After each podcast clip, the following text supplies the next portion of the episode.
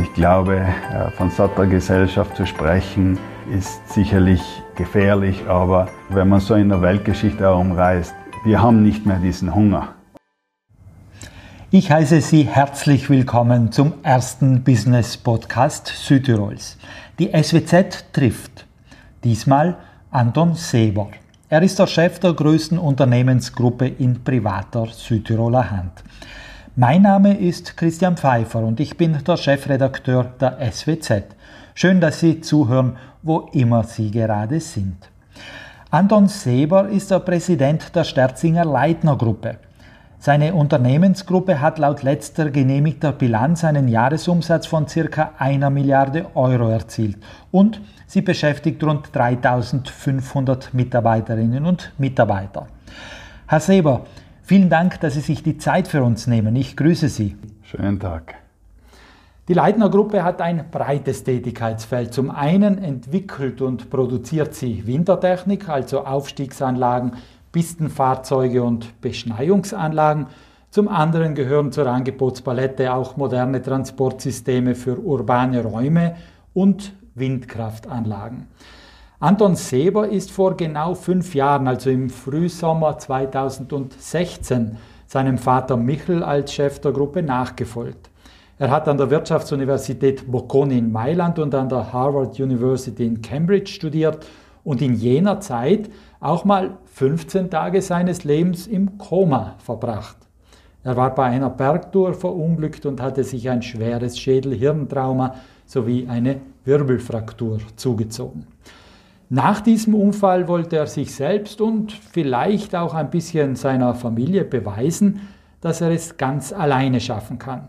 Anstatt ins väterliche Unternehmen einzusteigen, ging er in die USA, studierte dort weiter und bekam die Gelegenheit, einen Private Equity Fonds mit aufzubauen und zu managen. Aus dem geplanten einen Jahr in den Vereinigten Staaten wurden sechs. In jener Zeit lernte Anton Seber auch seine spätere Frau kennen, eine Ärztin. 2006 erfolgte dann die Rückkehr nach Sterzing.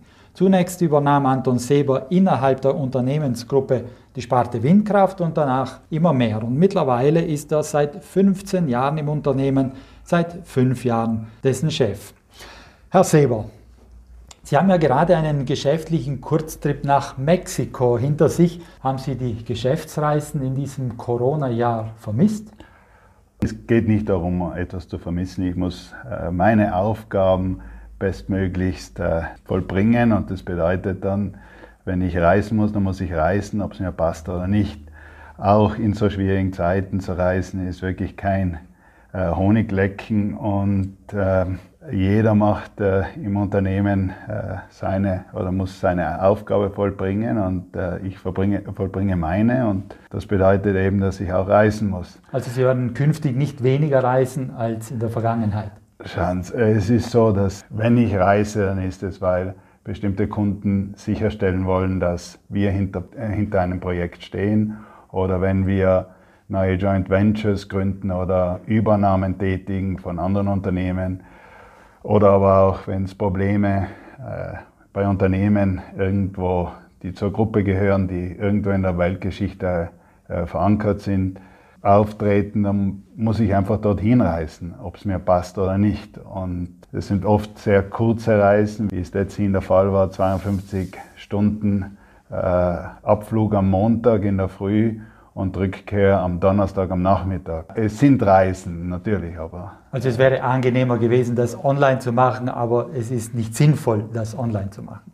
Genau so ist es. Mhm. Und äh, Sie sind ja auch vom, vom, vom Bozen nach Sterzing ins kühle Sterzing gereist. über Ihren Unfall und auch über Ihre Zeit in den USA wollen wir später reden. Zunächst aber zu Ihrem heutigen Job, zur Tätigkeit der Leitner Gruppe. Die Wissenschaftler sind sich ja ziemlich einig, dass der Schnee aufgrund des Klimawandels immer weniger wird. Sind Sie also in einem sterbenden Geschäft tätig? Auf keinen Fall. Äh, ich glaube, dass, äh, dass äh, der Wintertourismus weiterhin ein, ein wichtiges Standbein des Unternehmens ist. Und bevor wir vom Unternehmen sprechen, glaube ich einfach, sollten wir uns vor Augen führen, dass, wie wichtig der Wintertourismus für Südtirol ist. Ich hoffe auf jeden Fall nicht, dass das ein sterbendes, äh, eine sterbende Branche ist, weil sonst haben wir alle ein sehr großes Problem. Und ich glaube, dem ist es nicht so und wir haben es auch in letzter Zeit gesehen. Äh, verändert sich die Welt? Natürlich. Das bedeutet, dass wir uns auch mit verändern müssen. Äh, wir dürfen die Augen nicht verschließen und glauben, dass sich die Welt nicht verändern würde, sondern wir müssen uns den neuen Bedingungen anpassen. Und ich glaube, unsere Wintertourismusbranche macht, das, macht hier wirklich einen großartigen Job, äh, sich diesen neuen Bedingungen zu stellen. Und deshalb versuchen wir dasselbe zu machen. Was die Nachhaltigkeit äh, zusammen mit Schneeproduktion unter großem Energieaufwand. Jetzt, wenn Sie von großem Energieaufwand sprechen, dann muss das auch relativiert werden, weil äh, Sie sprechen jetzt von großem Energieaufwand. Natürlich hat sich in den letzten Zeiten hat sich die, die, die technische Beschneiung sehr stark verändert, in welcher wir ja auch tätig sind mit dem Aglenco. Aber erinnern wir uns, dass technischer Schnee produziert wird mit Wasser und Druckluft. Braucht es dafür Energie? Natürlich braucht es dafür Energie. Aber wenn wir das im Verhältnis setzen mit vielen anderen Tätigkeiten, die der Mensch macht, dann ist das wirklich sehr, sehr gering. Und da müssen wir schon immer wieder sehr behutsam mit dem Wort Energieaufwand vorgehen, weil äh, es ist im Leben wie so vieles immer alles relativ. Mhm.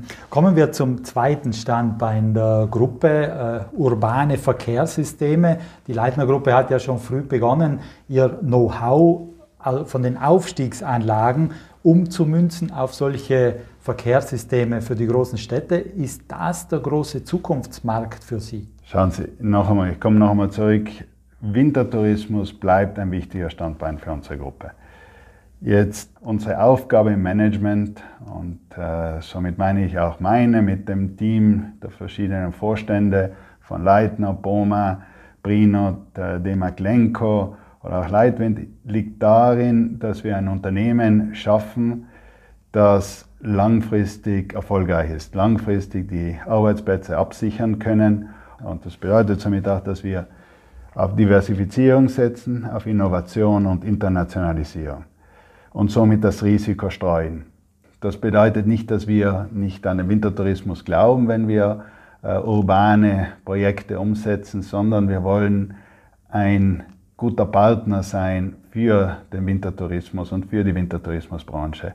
Wenn man sich nur vorstellt, heuer werden wir urbanen Bahnen in, in Medellin, die sechste Bahn in Medellin umsetzen, Pereira oder äh, fertigstellen und in Betrieb nehmen, La Reunion, Guayaquil in Ecuador, in Mexico City zwei Bahnen, in Toulouse und weitere beginnen in, in Santo Domingo oder Ulaanbaatar. Das bedeutet nicht, dass wir nicht weniger an den Wintertourismus glauben. Ganz im Gegenteil, vom, das ist unsere Herkunft und durch den Wintertourismus und durch die Bahnen im Wintertourismus werden wir stark und umgekehrt durch die urbanen Bahnen können wir für den Wintertourismus ein Partner sein, auf den der Wintertourismus bauen kann.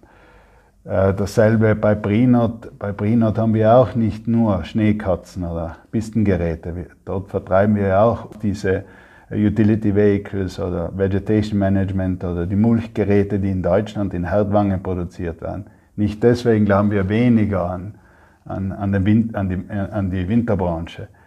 Unsere Aufgabe, ich wiederhole es, ist ein Unternehmen zu gründen, das eben, und nicht zu gründen, sondern weiterzuführen und äh, so vorzubereiten, das Unternehmen, dass es morgen und übermorgen noch Bestand hat und nach uns weiterhin erfolgreich ist und äh, die Arbeitsplätze damit sichern. Mhm. Sie haben urbane Verkehrssysteme auch für Südtirol vorgeschlagen, äh, bisher nicht unbedingt so mit Erfolg. Ist der Prophet im eigenen Land nichts wert? Sie sind natürlich als äh, Journalist, äh, vielleicht äh, suchen Sie sich, also erlauben Sie mir zu sagen, etwas Polemik, aber nein, das sehe ich nicht so. Im Gegenteil, ich glaube, dass man sehr wohl in Südtirol die, die Wichtigkeit der Seilbahnen kennt und versteht, dass das wirklich die optimale Elektromobilität bedeutet eine Seilbahn, ein einziger Motor und überhaupt ein neu entwickelter Motor, den wir hier im Haus entwickelt haben, der Direktantrieb mit unseren eigenen Umrichtern. Der besonders energie- und besonders ressourcenschonend ist. Ein einziger Motor treibt hunderte von Kabinen an.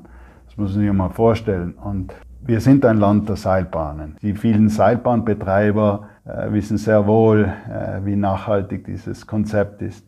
Andererseits, wenn ich, wenn ich mit der Polemik weiterfahre, dann muss ich auch sagen, als Unternehmen, als Südtirol ansässiges Unternehmen, können Sie sich vorstellen, was es bedeuten würde, wenn wir ein, ein, einen Auftrag erhalten für eine urbane Bahn in Südtirol. Dann würde es gleich bedeuten, dass wir wieder irgendwie eine Baktelei mit der Politik äh, vorange vorangegangen ist. Also am wenn Ende fast froh, dass Sie keinen, keinen Auftrag in Südtirol kriegen. Ja, wenn das wieder bedeutet, dass es viel Polemik bedeutet und, und, und Neid schürt, und, dann ja, muss ich wirklich sagen, das ist dann die Mühe nicht wert. Natürlich glaube ich, wenn ein Projekt sinnvoll ist, wird es irgendwann einmal wird die Zeit kommen von diesem Projekt. Mhm. Deswegen, Gutting braucht Weil und habe nicht aufgegeben und bin mir sicher, wenn das richtige Projekt kommt, wird man auch auf uns setzen. Mhm. Und dann möchte ich mit Ihnen auch noch über das dritte Standbein äh, sprechen der Unternehmensgruppe, die Windkraft. Welche Zukunftschancen geben Sie der Windkraft? Äh, einerseits handelt es sich ja um saubere Energie, Andererseits sind die Eingriffe in die Landschaft nicht wegzuleugnen. Ja, irgendwann muss man entscheiden, äh, woher der Strom kommt. Er kommt nicht nur aus der Steckdose. Äh, natürlich wird es einen, einen, landschaftlichen äh, Einfluss haben, eine Windkraftanlage. Und E.ON zum Beispiel ist auch an uns herangetreten und hat eben, wir haben mit, mit E.ON eine Joint Venture gegründet, um ein um eine Windkraft zu entwickeln mittlerer Größe. Diese Windkraftanlage kann dann in Deutschland eingesetzt werden und auch die Genehmigungsverfahren, man erhofft sich, dass die Genehmigungsverfahren dann verkürzt sind. Aber man muss sich noch einmal vor Augen führen, dass 2030 in Deutschland alle Atomkraftwerke, alle Kohlekraftwerke abgeschaltet werden. Jetzt irgendwann muss man auch entscheiden, wie man und woher man den Strom bekommt. Er wird sicher nicht, nicht nur einfach aus der Steckdose kommen. Bestimmte Abstriche werden, werden wir machen müssen. Äh, wir haben es ja schon in Mals mit den zwei Anlagen bewiesen. Die werden dann nach zwei, Monaten, zwei Tagen sind die abgebaut worden und jetzt äh, sieht man, ist nicht übergeblieben von diesen zwei Windkraftanlagen. Aber ich kann Ihnen hier sagen, dass diese zwei Windkraftanlagen weiterhin Strom produzieren, sauberen Strom, nicht mehr in Südtirol, sondern in Süditalien. Also Windkraft hat nach wie vor riesiges Potenzial. Für uns hat es riesiges Potenzial und auch äh, für unsere Gesellschaft in diesem Sinne, glaube ich einfach, man muss entscheiden, ob wir nur von Nachhaltigkeit sprechen oder auch Nachhaltigkeit umsetzen wollen. Und wir sprechen nicht nur darüber, sondern äh, wir wollen auch Schritte setzen. Mhm. Blenden wir zurück in Ihre jungen Jahre. Äh, da hatten Sie ja einen schweren Bergunfall, lagen 15 Tage im Koma. Prägt es das Denken und auch das Tun, wenn man so ein Kapitel in seiner Lebensgeschichte hat? Natürlich äh, prägt es das. Äh, man, muss sich, man muss sich wieder aufraffen. Ich habe wieder gehen lernen müssen, buchstäblich, und man wird sich bewusst, wie schnell sich das Leben verändern kann. In dem Sinne wird man sich auch bewusst, dass die eigenen Probleme nicht immer die größten sind, sondern andere Menschen viel größere Probleme haben, die vielleicht auch nicht so groß scheinen mögen. Aber ich komme noch einmal zurück, wenn einem etwas nicht passt, dann hat man, dann, muss, dann bleibt einem jeden noch so viel Kraft, dies, das zu verändern, was einem in seinem Leben nicht passt und davon bin ich überzeugt. Aber vor allem glaube ich einfach, dass Demut und Bescheidenheit eine wichtige Tugend im Leben ist, weil das Leben kann sich verdammt schnell ändern und auch in diesen Zeiten, sicherlich sind sie sehr schwierig, diese Covid-Zeiten, aber sie, die Situation kann auch noch viel, viel schlimmer sein. Also bis heute äh, in Ihrem Tun als Unternehmer merken Sie immer mal wieder, dass Sie vielleicht heute anders denken, als Sie ohne diesen Unfall gemacht hätten. Ich glaube, dass ich gelernt habe durch diesen Unfall, einfach die Zähne zusammenzubeißen, wenn mir etwas nicht passt und mir bewusst äh, zu sein, dass, es, dass das Problem, dass das Leben immer voller Herausforderungen ist und das gehört zum Leben, diese Herausforderungen und das Wichtige, das, das, das Wichtige dabei ist, sich immer zu erinnern, dass man am Leben ist und dass man die Verantwortung hat, innig und äh, zu leben und das Beste daraus zu machen, weil wie gesagt, es kann sich schnell ändern. Mhm. Nach jener schwierigen Zeit sind Sie dann in die USA gegangen, haben weiter studiert, haben in der Finanzbranche gearbeitet, besser gesagt in der Risikokapitalbranche. Äh, warum glauben Sie, dass wir Europäer nicht dasselbe entspannte Verhältnis zum Risikokapital, aber auch zum Scheitern zusammenbringen wie die Amis? Ich glaube, dass man nicht von einem entspannten, ich habe das selbst miterlebt, weil ich eben in der Finanz gearbeitet habe, in der Finanzwelt, es ist kein entspanntes Verhältnis. Die Amerikaner haben ein sehr, sind skrupellos in dem Sinne, es geht ums Gewinnen und es geht um den Stärkeren, der Stärke überlebt. Es ist recht brutal, diese Welt. Das Scheitern, äh, man ist bereit, alles aufzugeben, um, um den eigenen Traum umzusetzen. Das muss man sich bewusst sein. Da gibt es kein soziales Auffangnetz. Man ist bereit, sich vollkommen aufzugeben und alles einzusetzen, äh, was man hat. Und das bedeutet auch, äh, alles aufzugeben, um einen Traum zu verwirklichen. Da gibt es kein entspanntes Verhältnis. Wenn es schief geht, geht schief. Also wird es im Grunde glorifiziert, dieses amerikanische Denken? Mit Sicherheit. Es sind zwei verschiedene Kulturen.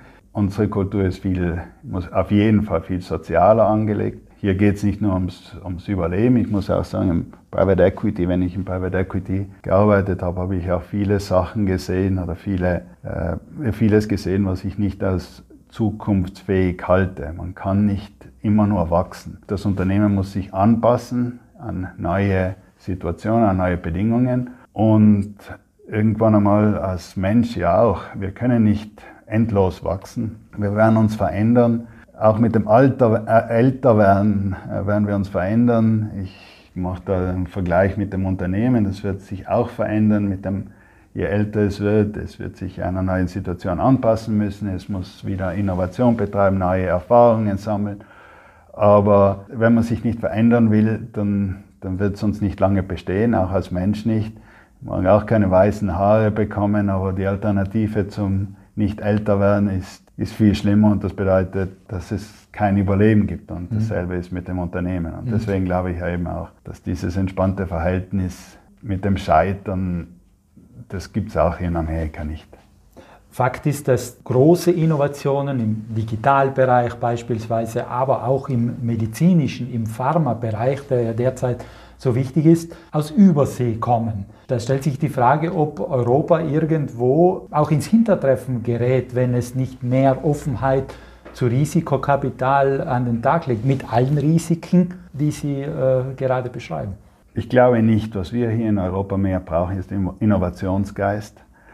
Man darf aber nicht immer nur äh, die, den Wert eines Unternehmens mit einem Börsenwert gleichsetzen. Äh, es geht nicht alles nur ums Geld, äh, sondern das Unternehmen als solches hat eine Aufgabe, eine wichtige Aufgabe zu erfüllen in unserer Gesellschaft und deshalb auch ist, ist eben, sind Startups so wichtig und diese, äh, Fortschritte, die durch Gesellschaften, durch Unternehmen geschehen, so wichtig. Aber ich glaube nicht, dass man, dass wir ins Hintertreffen geraten werden sondern ich glaube einfach, ich wiederhole mich, das sind zwei verschiedene Kulturen.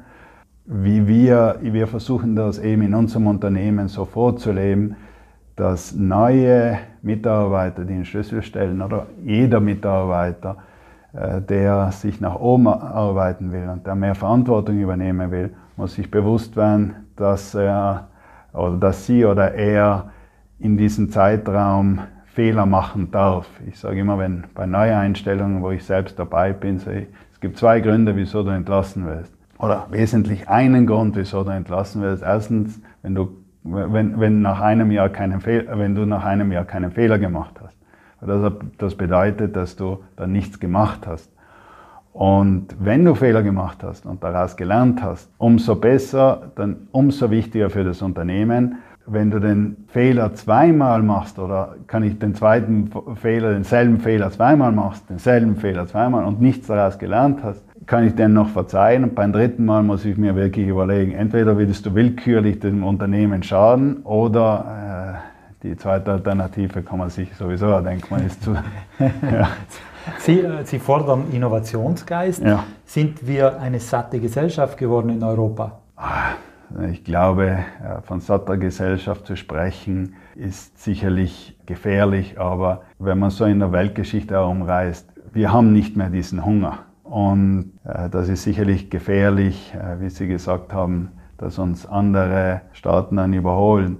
Wir müssen das irgendwie kombinieren, unsere, unsere Fähigkeit, sozial zu sein, aber immer noch die Gesellschaft weiterzuführen. Und deshalb ist es eben auch für mich wichtig, dass zum Beispiel in unseren Unternehmen Leistungen müssen erkannt werden.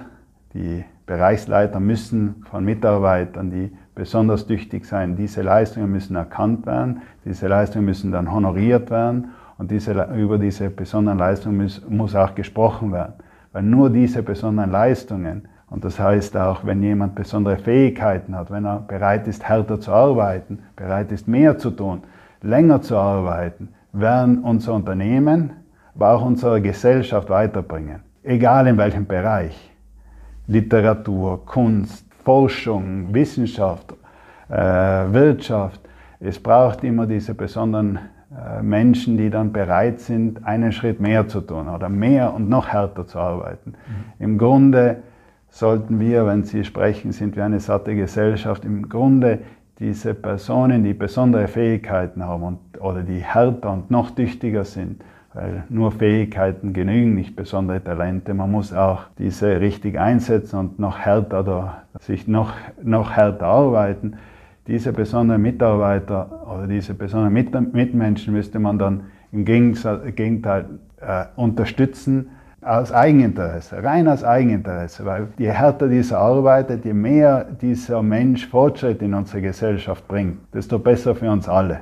Und hier ist, glaube ich, in den letzten Jahren etwas verloren gegangen. Da spricht man gleich über Elite und da geht es nicht um Elite, sondern je mehr eine Gesellschaft diese besonderen Menschen, diese Menschen haben, die noch härter arbeiten können, die können auch noch härter arbeiten können, die sich noch mehr einsetzen, die sind besonders wichtig für unsere Gesellschaft. Und wenn man sich vorstellt, aus welchem Grund äh, sind denn die Amerikaner in der Forschung immer so weit vorne gewesen? Weil sie einfach die, weil sie, weil sie Bedingungen geschaffen haben für Mitmenschen in aller Welt oder äh, Menschen in aller Welt, dann bei ihnen drüben zu forschen, in Amerika zu forschen und sie haben das sehr wohl erkannt, dass man gute Talente ins Land bringen muss und dort behalten. Und die muss man auch dementsprechend schätzen und honorieren.